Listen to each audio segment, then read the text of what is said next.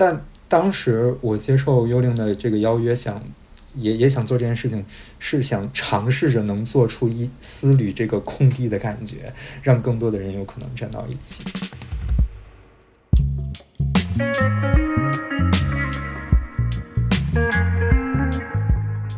生活的语言谈论生活，以常识的视角反思常识。您现在听到的是 Marcus Media 旗下的播客《勿需多言》。如果您在苹果 Podcast 订阅收听节目，欢迎留言或者给我们五星好评。我们的节目也同步更新在喜马拉雅、网易云、小宇宙、Spotify 等等的平台。另外，欢迎搜索关注“勿需多言”的微博和我们互动。我们也欢迎有眼光的品牌来赞助支持我们的节目。我们的邮箱是“勿需多言”的全拼 at hotmail.com。就是各位听众朋友们，大家好。然后我们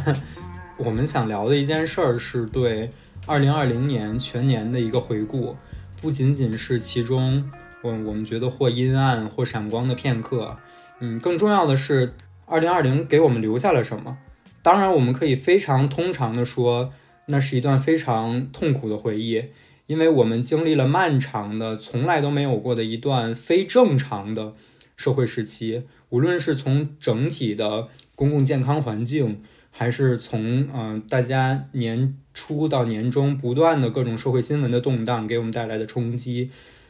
但是通过从我的海哲的角度来说，我。一直都是比较反感去做一个类似于年终总结或者说年终活动这样的一个事儿的，因为我觉得时间本身它是连续的，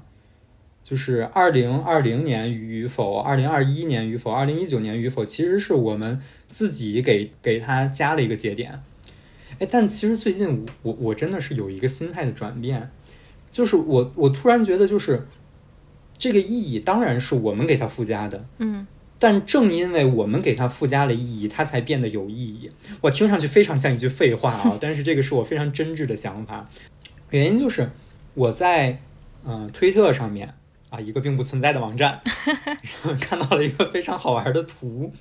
然后那个图上面是两个外星人，这两个外星人在观察地球，然后地球人们在非常欢腾的在庆祝，然后在干什么？反正就闹得动静很大。然后其中一个外星人就问另外一个外星人说：“说，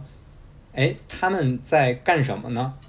然后另外一个外星人就说：“说他们在庆祝自己的行星又绕着恒星转了一圈。”然后，对，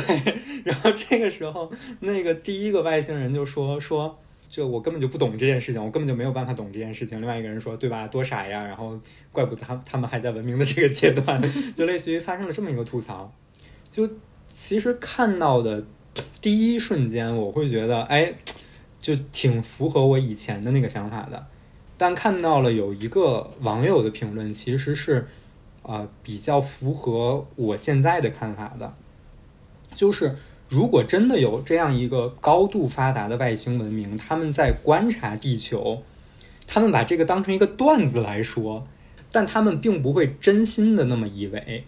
因为这件事情其实代表了一个文明，它对于社会文化、对于人文的感知力。就很多事情的意义，其实都是我们作为一个又一个有意识的个体去给它，或者说我们聚集成了一个群体去给它附加了意义，它才变得有意义的。而如果一个高等文明它真的没有办法理解这样的意义的话，那它始终都是野蛮的。所以这个反而会是我现在会特别有感触的一点。是的，就是很多人，不是很多人，就是有一些人会觉得，嗯，生活中要充满仪式感。当然，我也是，我也是觉得生活中要充满仪式感。嗯，就是有一种理论是觉得，哎呀，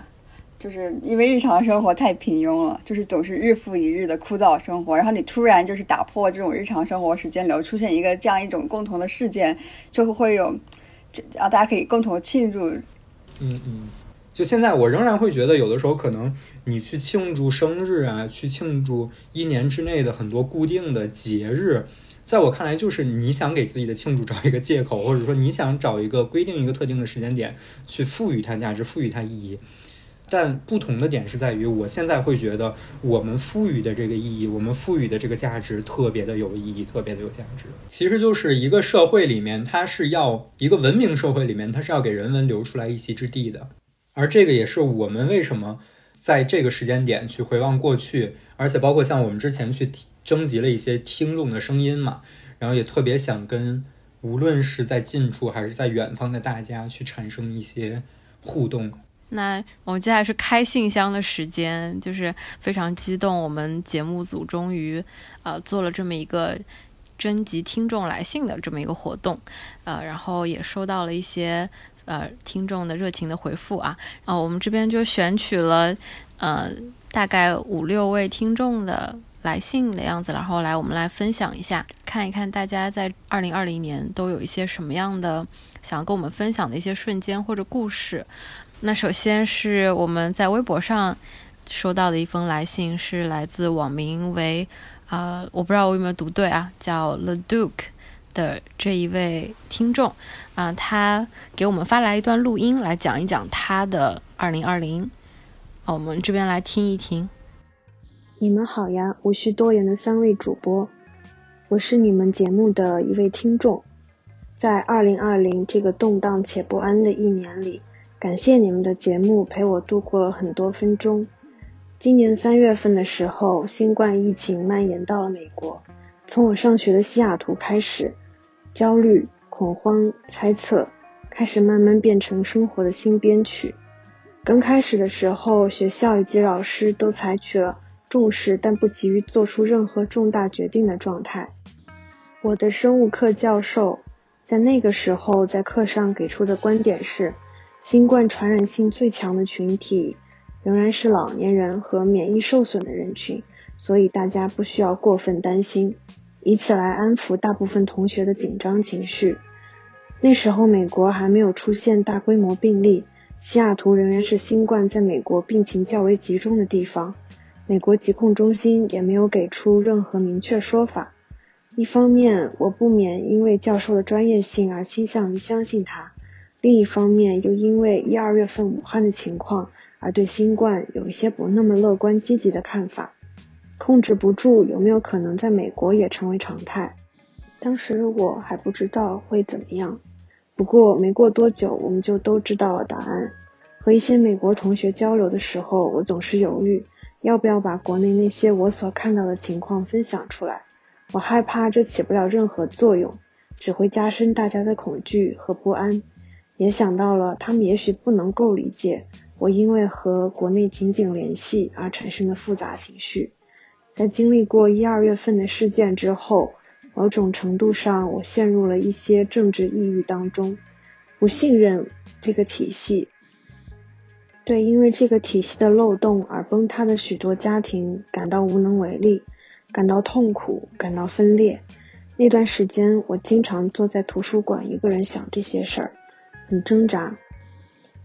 中文媒体对于那段时间发生的事儿总是不敢高声语，惊恐天上人。我怀疑新闻的公正度，而与此同时，西方媒体对于这那段时间的事的描述是如此的外壳化。如此冷冰冰，一些个体的痛苦是真实的，感情是有温度的，抗争是带着所有坚持努力的人的血和泪的，而他们似乎只在乎政治化一切。没过多久，州政府就开始要求居家隔离了。我也是在这个时候开始听播客，刚开始是为了了解每天的新闻，后来只是享受躺在床上让自己思绪放空，去听别人思考分享的过程。那个时候最安静，我也最平静。现在已经回到国内，再次回想起来这段经历，觉得又遥远又触手可及。我仍然会产生这类问题的思考，但是感觉已经没有那么压倒性了。现在更多的在关注自己的生活，做自己想做的事情。但因为2020一些历史性时刻所产生的情绪和思考，都还没有离我太远。我的故事就到这里啦。祝三位主播生活愉快，无需多言，被更多人发现，收获更多喜爱。谢谢，谢谢这位朋友，非常非常动人的故事。嗯，至少我自己还挺感同身受的。因为我印象还挺深刻的，就是在一九年大概十二月三十号吧，当时正在和我好朋友一起旅游，然后当时都沉浸在那种迎接新年的氛围里面，呃，新的一年有很多的期待，包括当时我们还一起就是呃等待跨年啊什么的，然后也就是那一天晚上就看到国内的新闻推送，呃，在说到武汉就是有不明原因的疫情嘛。后来就一步一步，国内逐渐开始沦陷，对吧？当时是觉得非常担心。那当时其实国外有就有很多华人，呃，建了很多群啊什么的，开始从国外不断的去订购，或者说去呃超市里面去购买一些物资往国内寄。我当时也有进入这种群。但是，就我觉得，我这里面非常能和他共情的一点是，当时就很明显的感觉到自己处在处在两个语境当中，一个就是国内的那种，就是我们大家都知道这个事情非常严重，而且包括当时已经知道，就是比如说纽约已经有病例了，啊，然后我那时候还在上班，每天上下班走在路上的时候都很担心自己，对，然后但是可能身边的一些。嗯，当地的同事啊，或者朋友就并没有那么的紧张。呃，当时逐渐的会有一些媒体，像 NPR，他们就开始发布一些文章，告诉你说可能是时候开始要囤粮了。然后，但是也有一些媒体在告诉你啊，不必担心，多喝点热水就行。就是当时就不断的在这种啊不一样的信息之间，在进行一个自己的平衡和探索吧。当时就觉得很割裂吧，就处在两个现实中中的感觉。这个共情，我理解刚才像幽灵说的，就确实对于这位听众的来信或者说来留言，应该是月饼和幽灵的感触是最深的。但是我觉得，其实他这里面提出的一个问题，是我们每一个人在呃二零二零年都会遇到的。大概就是你在生活上，我们需要在生活里面去寻找一种真实感。嗯，这个这个问题可能会是月饼特别特别感兴趣、特别想聊的。没准之后我们甚至都可以单做一期。对对对对。但是确实，其实我们在日常生活中，你会觉得有那么几个瞬间是你非常的迷茫，你不知道自己就好像你过去仰赖的那套价值体系，你所依靠的知识的源头，全都是靠不住的了。二零二零年其实是让我们第一次如此广范围的去进入了一种新的生活的常态，这个可以算是真的是新的常态了。对，你虽然过去我们大多数人对于信息的汲取已经特别的仰赖于网络，但是当这一年我们很多人为了公众健康，为了自己的健康，我们会被选呃隔离，或者说我们的。行动范围受到了很大的限制，这样让我们尤其去丧失掉了怎么说人与人之间去面对面沟通，甚至是都不需要沟通去接触的那样一个契机，或者说那样的一个环境。呃，一方面你接受到的信息很有限，另外一方面又会有不同的声音在你耳边，类似于像你嚎叫一样，希望向你输出各种各样的信息，向你输出各种各样的价值。那。究竟什么才能是才应该是你选择去接受的？究竟你自己在一个如此可以说相当孤立无援的情况下，你要去怎么样的去呃对自己的生活去形成一个新的判断？我觉得这个是我们每个人都必须要去认真思索或者说审视的。嗯，我觉得这里有很重要的一点就是，它不仅仅是人与人之间我们互相理解，跟就是有一点是什么人和什么人之间，在在在这个语境下，就是可以看出，就是在对对对，这在西方社会，他他们无法与东方发生的事情共情。比如说，这个疾病是发生在东方的，所以，哎，好像这个那就是他们的事情，那离我们很远。所以我记得特别清楚，我在纽约街上，就是刚开始武汉已经很严重了，然后我戴着口罩，然后一堆外国人就盯着我看，仿佛我就是那种生了重病的人，你知道吗？对。就是我觉得就是一个非常典型的东方主义的体现嘛。我们长久以来，尤其在工业文明之后，呃，西方它的语境里面，其实对于东方的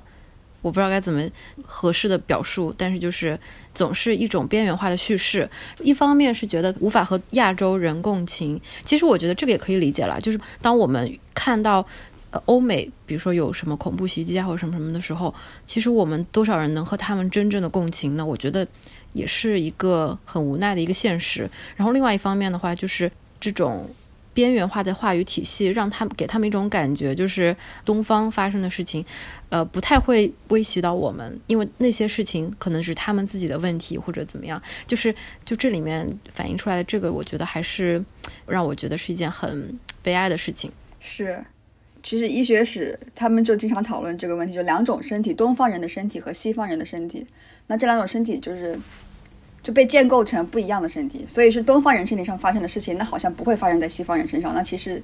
其实能有什么差别呢？就是这种文化上建构的，就是分裂，就是它到今天还持续存在。没错了，是的，是的，是的。啊，那我们嗯，时间关系啊，我们接下来看一下下面哦，下面这一位听众来信是微博昵称是也许是头哥的这一位听众啊，他给我们发来了一段录音，我们来听一听。大家好，我是头哥，新年快乐！很感谢，也很荣幸，无需多言给我这次机会，让我与大家分享我的二零二零声音故事。那二零二零年，所有人的第一议题当然是疫情。我不知道这场瘟疫对别人来说意味着什么，但是对我而言，可能是只大白鹅。大白鹅这个意象不是我的原创，来自我最近刚看到的一篇短篇小说，小说名叫《世家记》。其中有一个片段是讲某个小镇上有个小男孩在土里撅着屁股，好端端的挖着蚯蚓，结果被一只大白鹅跑过来，莫名其妙咬掉一只小鸡鸡。我看完这篇小说，合上书页，其他的情节基本都不记得了。但是这只专啄男孩小鸡鸡的大白鹅，我很肯定它会让我永生难忘。这几天我睡前瞪着天花板等待入睡时。对着办公室电脑精神漫游时，脑子里都会突然出现这只大白鹅。这个意象真的十分古怪、荒谬，让人恐惧，但极其精准，直戳我心。我试着分析了一下，我之所以本能的对大白鹅念念不忘，那是因为小说照进现实，引我深深共鸣。二零二零年的疫情就像我人生的大白鹅，它的到来的确没有对我造成什么致命伤害。但我的某个部分被抢夺了，被阉割了。我大部分还是之前的我，但我又的确不是我了。我被迫改变了。后疫情时代，我的一整年基本都在被错愕、荒谬笼罩的感觉中度过。首先是在工作上，我做出了从来没有想过的职业选择，去了一家国企做文职工作，写无聊的材料。拿到的心仪的互联网 offer 被毁掉了。本来想不服再战，可是正巧碰上疫情加紧，又因为家人说教、户口政策等众多因素，我还是选择稳妥、贴地生存。工作刚开始当然是不适应的，我甚至觉得有些屈辱。为了偿付机械化的体面工作所带来的紧张感，我颇有报复性的精心计划我的业余生活。对工作毫无自我要求，但对每个假期却有严格的 KPI 考核。假期里一定要达到最大程度的放松，甚至有时候是放纵。我疯狂挤时间看电影，带着菜去同学家吃火锅，蹭目所能及的各种展览。对电影、游戏、音乐、新媒体艺术、西方占星、东方命理等领域都表现出过度亢奋的兴趣。我甚至买了不羁的滑板电动车，虽然被交警抓到罚过二十块钱，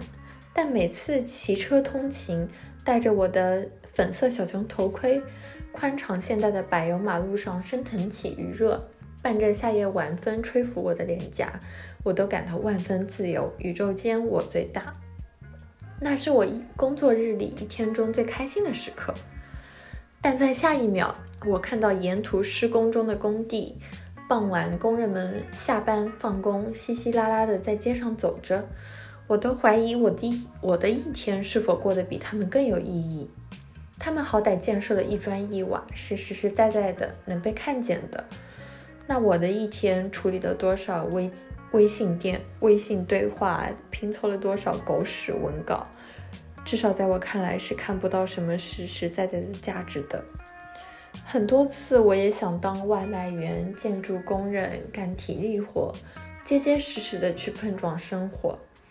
有一次下班途中，我听播客，播客里突然有个嘉宾讲到，自由当然是存在的，只是你不敢选择而已。轻飘飘的一句话，却像一记重锤。对着面前那么美好的落日，我为自己的懦弱感到羞愧，一边骑车一边泪水在飞。当然，疫情带给我的也不仅仅是上述那些充满着哀怨的东西。大白鹅夺取了我职业上的一些可能性，没收了我的部分野心。但被咬伤有了伤口的我，的确也变得更加柔和了一些，更渴望亲密关系了。我以前是一个对关系比较冷漠的人，喜欢活在自己的世界。但疫情让我更加想要连接，包括重建与父母的连接。大学及硕士在外，我和父母之间基本都不太有什么深度交流。但在今年，我觉得的确是有不少时刻，我是跟他们在同一个频道上的。比如有一次假期回家，我妈妈在厨房里炒菜，然后我打下手。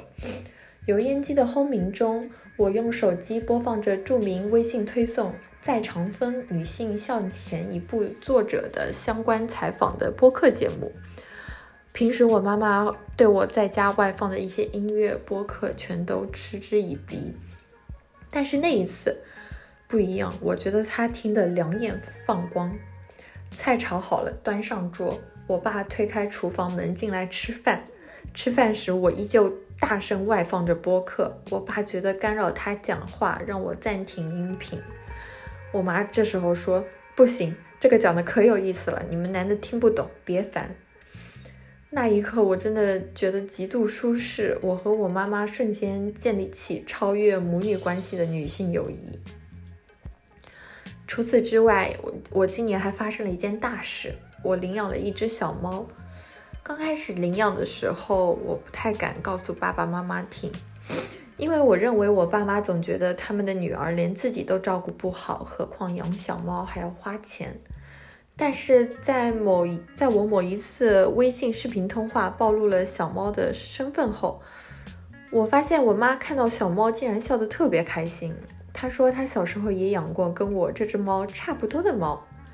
没有事先商量过就能和妈妈养一样的猫，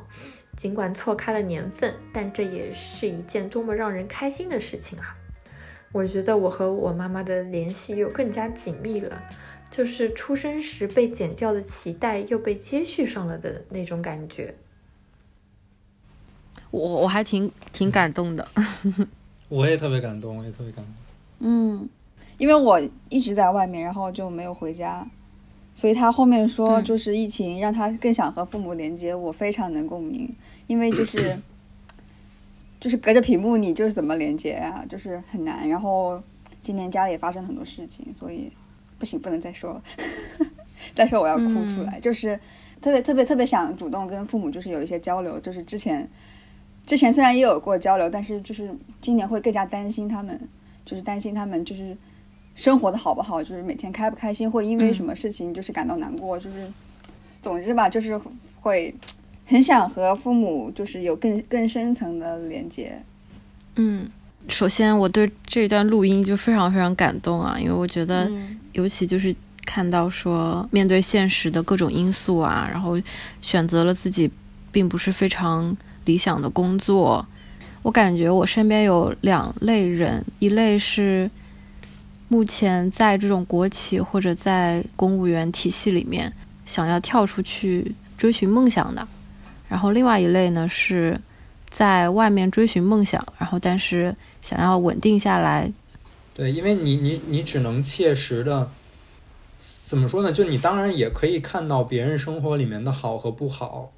但是就是你总是能。更加的被那个好的地方吸引，因为对于你自己生活里面好和不好的那部分，你是有切肤之痛的。然后，但是对于别人生活里面不好的那地方，就是你的共情可能没有那么深。而且，因为你对自己的生活的那个切肤之痛是非感触非常深刻的，所以说你更希望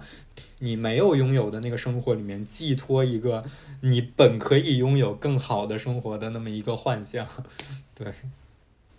但是，就是因为这种时代的变化，就是个人也，比如说就是大环境的改变，你被迫就是进行一些选择，对吧？就是没有办法，什么时代的一粒什么落到一个人的头上，就变成了一个什么，就是 不是有那么对对对，嗯，肯定的，嗯嗯，就是确实也是大环境，时代的大环境一定会对职业的选择也造成一些影响，就是感觉可能更加需要去考虑的是。你到底想你的价值到底想怎么样被实现，或者说你是想要依靠你所做的工作去实现，还是说有什么其他的方式？我觉得可能我自己的感受是，或者说是我一个理想的一个社会环境，尤其是给青年的社会环境，是在于呃，你可以通过你的工作来来实现你的人生价值，或者你自己。的个人的这种价值的追求，那你同时也可以，呃，通过其他的方式，工作以外的方式，并且这些价值能够被呃社会或者被你周围的人所呃，也不说认可吧，但至少能够被他们所感知到。我觉得这是一个非常是我觉得会比较好的这么一个状态。但是可能我们现在的问题在于，呃，我们对于这种青年人啊，尤其是我们的评判的体系还是。还是很单一吧，嗯，因为我我觉得这位听众，我觉得他有做很多的事情，然后他过得非常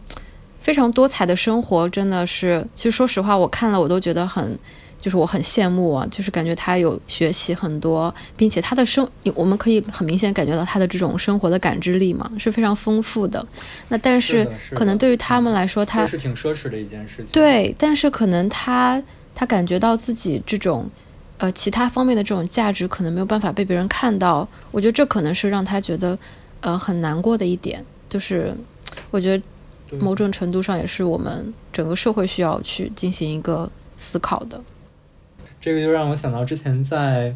呃伦敦念书的时候，和另外一个朋友经常会闲聊到的，不不自觉就会闲聊到的一点，就是 我们当时，当然我们现在也是非常喜欢那个城市。但是聊到为什么喜欢的时候，他分享的很多他观察到的瞬间，我觉得也特别的触动到我，就是和幽灵刚才说的其实特别像了。他表示他觉得在嗯伦敦的街头遇到的任何一个，哪怕是呃建筑工人，或者是水电工人，还有就是酒吧里面的调酒的小哥，嗯。然后都是非常的感觉是由衷的开心的，而且就是感觉在那样的一个社会环境里面，就即使你是一个传统意义上来讲走过了各种教育阶段的一个高材生，然后你因着自己的兴趣选择去做一份调酒师的工作，你可能也不会受到太大的来自社会的压力和非议，但是，嗯。当然，这个和本身的社会福利的情况呀，和整个的社会发展的阶段呀，我觉得也都是非常的有联系的。但是联想到，嗯，联系到刚才这位朋友的来信，这位听众的来信，再加上幽灵刚才说的，我觉得这个也是非常值得我们去思索的一点。对。那还有第二个，就是 我也有一个特别特别有触动的瞬间，就是他说他骑着那个电动滑板车，然后疾驰，感觉自己拥有了。整个宇宙自己在中心的那种感觉，我其实倒不是说有同感，而是这个电动滑板车这东西，它之前给我带来了也是非常非常复杂且深刻的印象的。因为，嗯，我曾经是在 凌晨的时候，因为。嗯，因为大家知道，就是巴黎这个城市，有的时候晚上有点离谱。我等那个公交就等不到。哦，我记得，我记得那天你跟我说来着。对对对。然后我骑着那个电动滑板车，疾驰了得有十公里吧，然后回到了我住的地方。那一路上，其实也是就是晚风吹拂着我的面颊，但我感觉到的还真不是前所未有的自由。我感觉首先是有一一丝危险的气息，当然，本身自由可能就是有危险的气息的，就是那个呃，真的挺危险的，你知道吗？就是你想，那是那是几点的巴黎？我的妈呀！我但另外一点就是，如果大家有骑过电动滑板车的话，你会知道那是一种。就时刻处在失控的边缘的一种一种载具，真的，我一点都不夸张。哎，是那种 scooter 吗？需要天线宝宝里面骑的那种啊？是的，是的，是的，是的。哦，那那种我骑过一次以后再也不敢骑，真的是一直处于失控的边缘。所以说我就是，就还挺触动的吧？就他说他买了那个电动滑板车，然后 有那种有那种体验，我觉得我。我我现在仔细的想一想，其实体验和他就是怎么说呢？我我没有感觉到很自由。但是我觉得我自己那个时候的状态还挺不羁的，就是当然自由和不羁其实听上去好像经常连在一起啊，但还挺，我觉得在我这儿还是挺两个概念的。就我那个时候是不羁但不自由，就因为你时刻处在一个失控的边缘。当然，因为本身他使用电动滑板车和我使用电动滑板车的心境其实就不一样，一个是本身就是奔着舒压去的嘛，那我那个时候就是目的很强，就是是在一个本身比较轻松的一个。哇，其实深夜的那个、那个、那个地儿也不太轻松，你随时都会担心自己的人身安全。但 anyway，总之你是在旅行间，整体的状态是轻松的，所以让我觉得这个也是非常好玩的。就是在不同的语境下，我当时是在嗯轻松、相对轻松的一个语境下去做那个及时的体验，体验的是一种失控边缘的游走，而他在重压之下、生活的重压之下，选择这样的一种形式去进行舒压，体会到的是前所未有的自由。我觉得这个也是特别棒的一点，嗯，我 我不行，突然有点好笑。这位听众朋友怎么也想不到，是自己的滑板车引发一番讨论。再补充一下，就是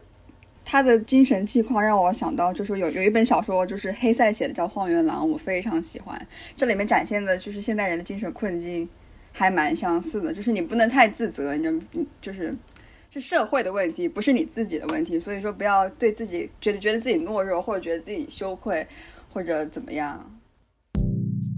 用生活的语言谈论生活，以常识的视角反思常识。你现在听到的是 Marcast Media 旗下的播客《勿需多言》。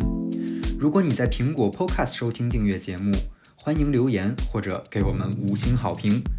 我们的节目也同步更新在喜马拉雅、网易云、小宇宙、Spotify 等平台。另外，欢迎搜索关注“勿需多言”的微博与我们互动。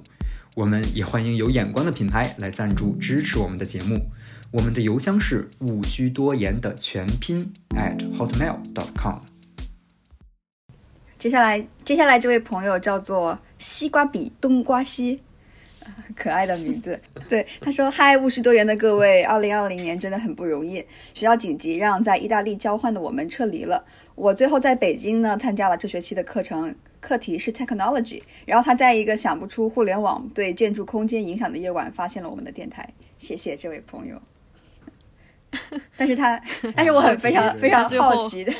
我也很好奇他这个互联网对建筑空间的影响，特别想拜读一下。如果他已经想出来了，听起来很有意思，感觉会是一个。那那就邀请，就希望这位听众如果听到这期节目的话，可不可以跟我们之后再分享分享？就是你后面到底做了一个什么样的课题？非常的感兴趣，感觉很酷，非常非常感兴趣。嗯嗯，然后这边还有一位随便取个名六六六这位朋友。他分享了一下他的二零二零，说去南美旅游被卡在秘鲁大半年，晚上一边听勿需多言以及别的中文 podcast，就一边烧柴，感觉十分有趣。哇，我能现在就插一个评论吗？这也太有趣了吧！我也想说，我也想去烧柴，对，我也想去烧柴。我的天，好羡慕哇！呃，然后 sorry 啊，继续读这位朋友的分享，以及我发现人真的不需要那么多东西。在什么都买不到的情况下，过得非常断舍离，然后有一个小括号，然后回国买了个爽，然后配上那个笑哭的 emoji。这是为什么？我们的听众朋友都在世界各地旅游啊？我觉得我们的听众朋友都不是在世界各地旅游，而是在世界各地生活。生活，因为感觉我知道大家过去的一年应该都过得各有各的苦衷。但至少，我觉得大家分享过来的这些生活的片段，让我觉得就是还是有很多生活中的美好，以及大家苦中作乐的能力都非常的强。对，就是有一种塞翁失马的感觉。比如说像刚才这位六六六这个朋友，就去在南美，然后被卡了大半大半年，然后听上去就肯定，我相信可能中间也会有焦虑的时刻，也会有不安心的时刻。但是另外一方面，听到他分享的这个片段，就一边听着 podcast 一边烧柴，然后以及算是在一种半被迫的情况下去过一种非常断舍离的生活，我觉得又何尝不是一种就真的挺不期而遇的一种际遇吧？嗯是的，包括我们回想一下，就是今年，嗯、我我记得当时就是国内隔离的时候，就有看到很多大家就是有发什么父母在家就是拉了个网，然后打羽毛球啊什么的，啊、然后包括就是到后面。等到疫情蔓延到就是北美之后，其实像我和呃月饼老师，我们两个都是各自在家，就是一直都待了，真的是大半年吧。但是这个半年当中，确实有很压抑的时候，但是同时也真的是一种很意想不到的一些收获。我甚至就想到有一天早上，那天我记得特别清楚，就是呃，当时我和我室友们在居家隔离大概两个多月以后。我们当时就是看了一下纽约，觉得当时病例还可以了，然后就决定说我们要不要出去骑车？不是出去骑车，就是去出去散步嘛。然后当时还怕就是感染，所以当时特地挑了特别特别早的时候。然后出门以后，我第一次就是我至今都记得，就当时出去以后呼吸到空气，我觉得是甜的。然后呃一路就是往海边走，当时就是有一点下雨，然后但是下雨以后很快那个太阳就出来，金黄色太阳就往下洒下来的时候，那个场景真的就是没有办法忘记。然后我想说的就是，我感觉呃这么长时间的这种呃在窝在家里面这种生活，就让我真的能够更加的去体悟到外面的世界，或者说提升了我自己的感知力吧。嗯，然后包括就是也能够更加的去珍惜和别人见面的时间啊，相处的时间。我觉得这个对于我自己个人来说，是今年我学到的很重要的一课。我非常能能共鸣，因为就是当时纽约就是居家令的时候，也是在，因为我租那个房子位置比较低，然后窗户外面是一个封闭的院子，然后我就看不到，比如说街上或者其他地方，然后我就是每天在窗户外面，到夕阳日落的时候，我就通过看对面房子那个玻璃上的反光，然后看，哎，今天有日落，今天的云是粉色的，今天这个天是什么颜色，然后就只能通，因为视野实在是太狭窄了，只能通过别人。窗户玻璃上的反光来看外面是什么样，然后有一天就是终于，终于鼓起勇气出门了。出门之后发现，哇塞，好久没出来，就是外面的花全都开了，就是各种各样的颜色，觉得哇，真是感谢生命，真的感触。我要主我要补充的，其实和这种咋说，和这种自然的亲近感，或者说这种嗯、情境环境的亲近感都不一样的是，我记得我。嗯，因为我去年一年基本上除了二月之前会各处跑，然后在二月份之后就一直在北京待着嘛。嗯。然后当时因为二月份刚到北京的时候十四天居家隔离，然后到了三月份去公司开始恢复了现场办公，但是最深刻的一个感触是，当时就觉得哇。北京的路况怎么这么好啊？哦，就按理来说，啊，对，就按理来说这应该是一件好事儿，对吧？那个时候应该是我记得特别清楚，是晚上，我是要去三里屯儿，然后叫了一辆车，一路上我的天，那开的就畅通无阻。然后当时就还跟师傅感叹，就是因为大家懂的嘛，就北京的出租车师傅，然后。有时候你聊上两句，对吧？聊着聊着聊着就聊多了。我说哇，这路况也太好了。现在的环境又聊到了现在环境不好，然后经济怎么怎么样，又有多少店会不会因为这波 就大家路况好，但生意不好，对吧？嗯、路况好代表着生意不好。我觉得这师傅还挺有哲理的。对。但是因为这个好起来的路况有多背后是多少人的生活是不好了的呀？那我们谈到更落地的、更实际的，就是你有多少店，你。这么长时间，即使有房租减免政策、店铺的租金减免政策，也是支撑不下去了。我来说，当时其实北京这一路畅通无阻的路况，让我感受到了很多。一方面就是过去会经常的抱怨说，哎呀，国内的大城市为什么就是路况都这么糟糕，怎么怎么样？当然，我希望之后还是不糟糕的，但是不是以这样的方式不糟糕，而是高明的城市规划以及改造升级，好吧？但是。唉，所以尤其复杂的是，当五六月份再出门的时候，路况变得糟糕了起来，但我内心却涌现出了一丝异样的开心，你知道吗？就这个城市终于有了一丝生气的那种感觉。嗯，对，确实。然后包括很多，尤其今年，呃，很多遭受重创的，尤其是那种个体户嘛，个体经济，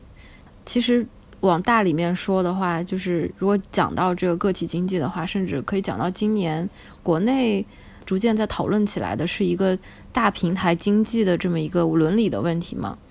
就比如说之前某某嗯大公司就是搞了一个买菜线上买菜平台，它就类似于就是把以此为生的那种小农经济把它给铲掉了。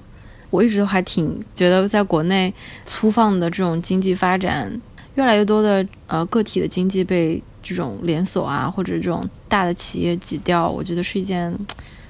真的是让我很心痛的一件事情。我觉得，我觉得一个城市的活力就在那个地方，但是是的，是的，是的。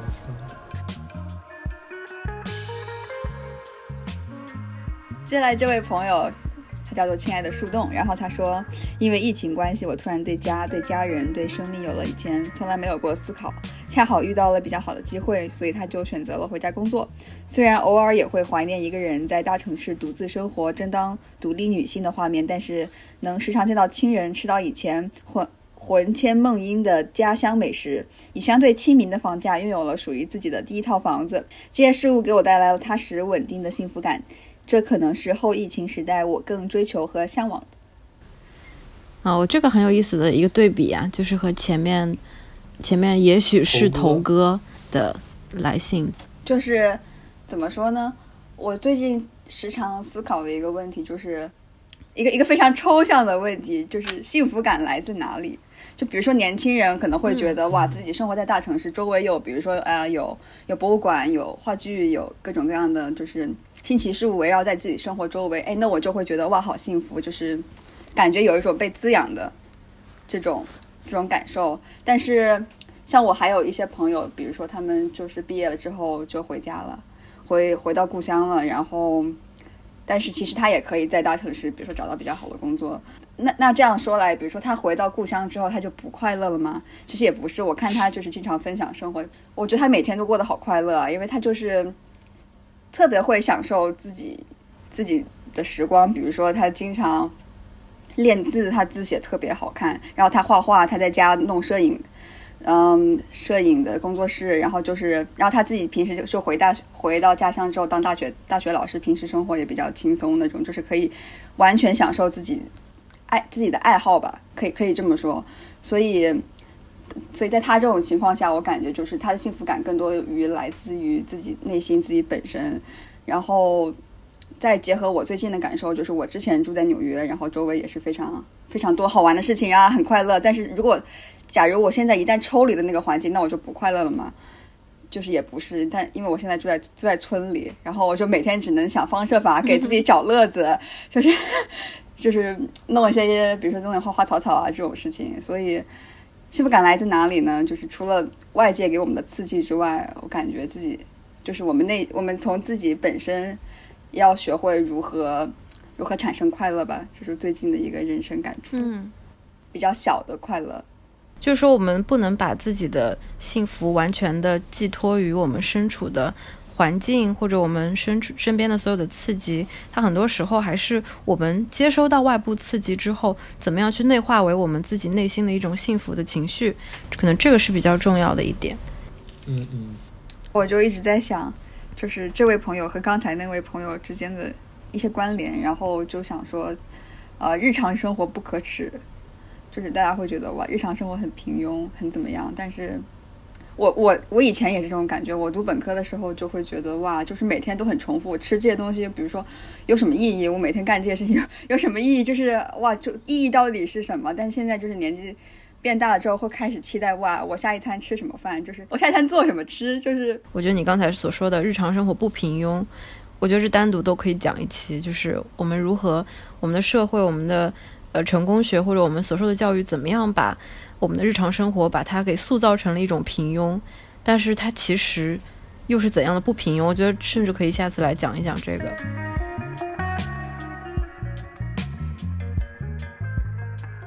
那最后节目末尾，我们戊戌多言三位主播想要给大家呃分享一下我们今年。对于我们自己来说比较有价值，或者说很想分享给大家的一些呃故事啊，或者作品啊，呃或者瞬间。嗯，我们每个人分享一个。我可以说我印象比较深刻的今年的瞬间是，就是拜登当选的那天那天下午吧，应该是因为因为之前一直都没有出门，然后下午的时候决定，哎，今天就是好改朝换代，所谓改朝换代，然后出去看看外面到底在。搞些什么事情，然后走在路上，就是因为我住在这个小镇的边缘，然后往中心走，然后逐渐往中心走的时候，就开始听见前面的人就在呼喊、尖叫，然后那个声音是慢慢慢慢逐渐变大，然后走在街上，就是也没有什么，其实因为小镇本身也没有什么人，然后但是会有有。有大家大家都开车嘛，没有什么行人。开车的时候就会有人就是打开天窗，然后站在外面，站在那个天窗上面，然后挥着旗子，然后在在那大喊什么“川普滚滚蛋”啊什么，然后就是放着特别大的音乐，然后然后 就就就这司机就是开着车，然后看到路边有个人，然后立马尖叫。然后最最开始我不敢回应，觉得有点奇怪，因为。因为因为我中国公民，然后就是，但是后面就是走走到后面，就是所有人所有人都都是一一种在派对就是狂欢的场景，然后我，然后就是后面也开始跟大家一起尖叫，就是路上全是车，每每走过来一台车，大家就尖叫一下，然后我说，然后我也啊尖叫一下，大大概就是这种这种感觉，因为平时就是也见不到人，说不上话，然后突然就是开始跟不是陌生人。有这种奇怪的、奇怪的交汇啊，对对。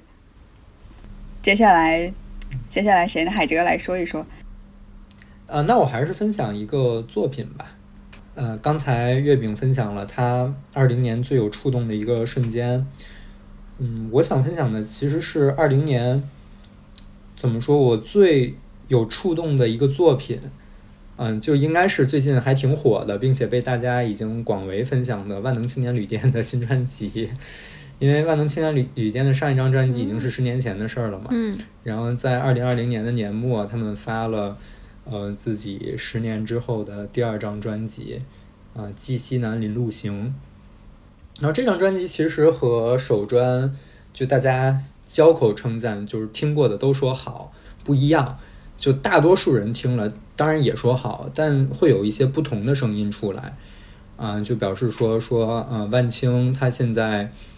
在玩他们不熟悉的风格，然后他们并没有延续过去，就是非常落地的对于，嗯，怎么说，个人生活、现实生活的一种，嗯，深入骨髓的一种观察，以及非常深刻的一种追问。因为提到他们的首专万能青年旅店的话，都其实表达了他们非常深刻的一种人文关怀，而像《寄西南林路行》。我觉得是有着这种一脉相承的人文关人文关怀的，但很多人会觉得它没有的那么落地了，好像你在讲一个类似于人与自然的关系啊，你在讲一个非常虚无缥缈的事情，你在想关注一个宏大的叙事，而用这个宏大的叙事来对抗所谓的个体生活。当然，因为我们尤其生活在这样的一个环境下，肯定每个人对于宏大叙事，你听到的时候，你都会有一点警觉，会觉得它会不会让我们对细微生活失去最。嗯，细致入微的感知力。当然，每次我在听到万青的专辑的时候，那其实也就两次嘛，因为他们就发了两张专，我都会主动的去看他们每次，嗯，在呃宣发的时候写的那段宣传语，因为对于我来说，那块儿真的是，甚至也会和他们的歌曲一样触动我。在这次。他们写了的里面，我觉得我抓住了两句话是非常让我有感触的。第一句话就是“神话手握现代化”，第二句话是“西郊有密林，驻军出重围”，就类似于。我觉得整张专辑，它其实想表达的一个，它想表达的一个核心的观念，都围绕着那样一句神话手握现代化。那过去的神话已经在现代化的步伐中已经被打碎了，但是新的神话还没有被建立起来。那我们又该如何面对这一切呢？我们又该如何面对我们的生活呢？我觉得他在探讨的就是这样的一个问题。那最后，像我们本身生活在钢筋水泥的丛林里面，为什么一定要去西郊的？密林里面去寻一个答案，去出重围呢。那具体的就就大家去他们的专辑里面去听一听就好了。啊，比如说里面我就 share 两句词吧。第一句是那个“崭新万物正”，哎，肯定不准确啊，大家回来自己去听就好。正上升如明星，我却乌云遮目。哇，这个就是真的，就感觉好像你觉得一切都是新的。然后，无论是媒介还是现代生活的其他景观，他们都在吸引着你去感感觉，好像你有无尽的事情可以探索。但实际上，我们好像什么都看不清，一直都在被牵着走，一直都有一种乌云遮目的感觉。就是这句话本身，甚至有一种，甚至有一种赛博朋克的 feel。你们难道没有没有觉得吗？就是好像一切都明晃晃的在上升，但是实际上你抬头，你，是乌云遮目的那么一种感觉。嗯，然后再多说一句，就是。既然提到了每次他们写写给专辑的那么一段话，都会非常触动我。就呼应一下我们一开始提到的，就是所谓的连续的时间里面，我们设定特殊的节点去纪念的意义所在。我觉得他们第一张专辑里面有那么一段，我现在可以给大家读一下，也非常非常的呃触动我。叫做录音室的窗外短暂出现过一大片空地，那是开发商圈出的牧场。即将到来的肥肉和鲜血，即将到来的万人侧身其间刨食的日子，但它曾经是空旷的，好几个足球场那么大的空旷，尤其到了晚上，像真理似的空虚神秘，给目光以憧憬的机会，让风进来，吹得更猛烈些。唱片完成之时，空地已经被耸立的高楼填满。我们渴望这张塞了很多唱片的东西，还能留下空地的丝缕感觉。这样的话，所有听到的人就有可能并肩站在一起。就这个，其实当时给了我巨大的触动，就是 最后那一句，就是他希望有有这么一片空地，这样所有听到的人就有可能站在一起。我觉得连续的时间里面，我们所设立的这些意义、这些价值、这些节点，就是那一个又一个被我们人为创造出来的空地。嗯。在人流里面，我们强行划归出来的那片空地，那样的话，有更多的人可以去站在一起，去思索，在这个人流中、这个人群中，我们应该去到哪里？我们的价值应该在哪里？我们应该关注在哪里？这个也是，当然我知道幽灵找来我和月饼，想做无需多言这期节这个节目。肯定，我们大家都会有各种各样的想法，比如说希望啊，把我们所知道的一些事情能跟能拿出来一起探讨啊，希望能探讨更多有益的话题。但当时我接受幽灵的这个邀约，想也也想做这件事情，是想尝试着能做出一丝缕这个空地的感觉，让更多的人有可能站到一起。然后回首二零二零，发现这个初衷破灭了，是吗？没有没有，还在努力着，我很很受感动。那最后我就分享一个比较简短的小故事。这个故事，听众可能有的听众朋友听过，呃，但是这个故事是我今年在疫情很严重的时候，当时居家隔离的时候，呃，我朋友圈里就反正一个一个呃用户研究大神一个前辈，他发了一段朋友圈，他发了这么一个故事。我当时看了以后很受感动，嗯，那我在这边也分享给大家。有一个人类学家叫玛格丽特·米德，